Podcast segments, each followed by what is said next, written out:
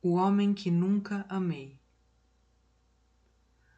Você se lembra do signo do homem que nunca amei e afirma que este homem que nunca amei foi meu assunto diário por meses, como se eu fora uma adúltera inconsciente, embevecida por mim e pelo homem que nunca amei, e seus olhos desvelassem verdades que não me pertencem, nunca me pertenceram.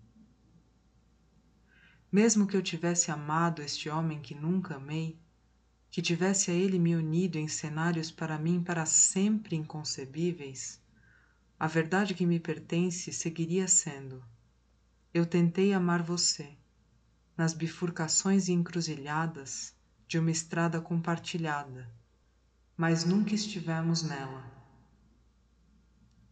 E é por isso que sua menção a este homem que nunca amei constitui a mais severa traição.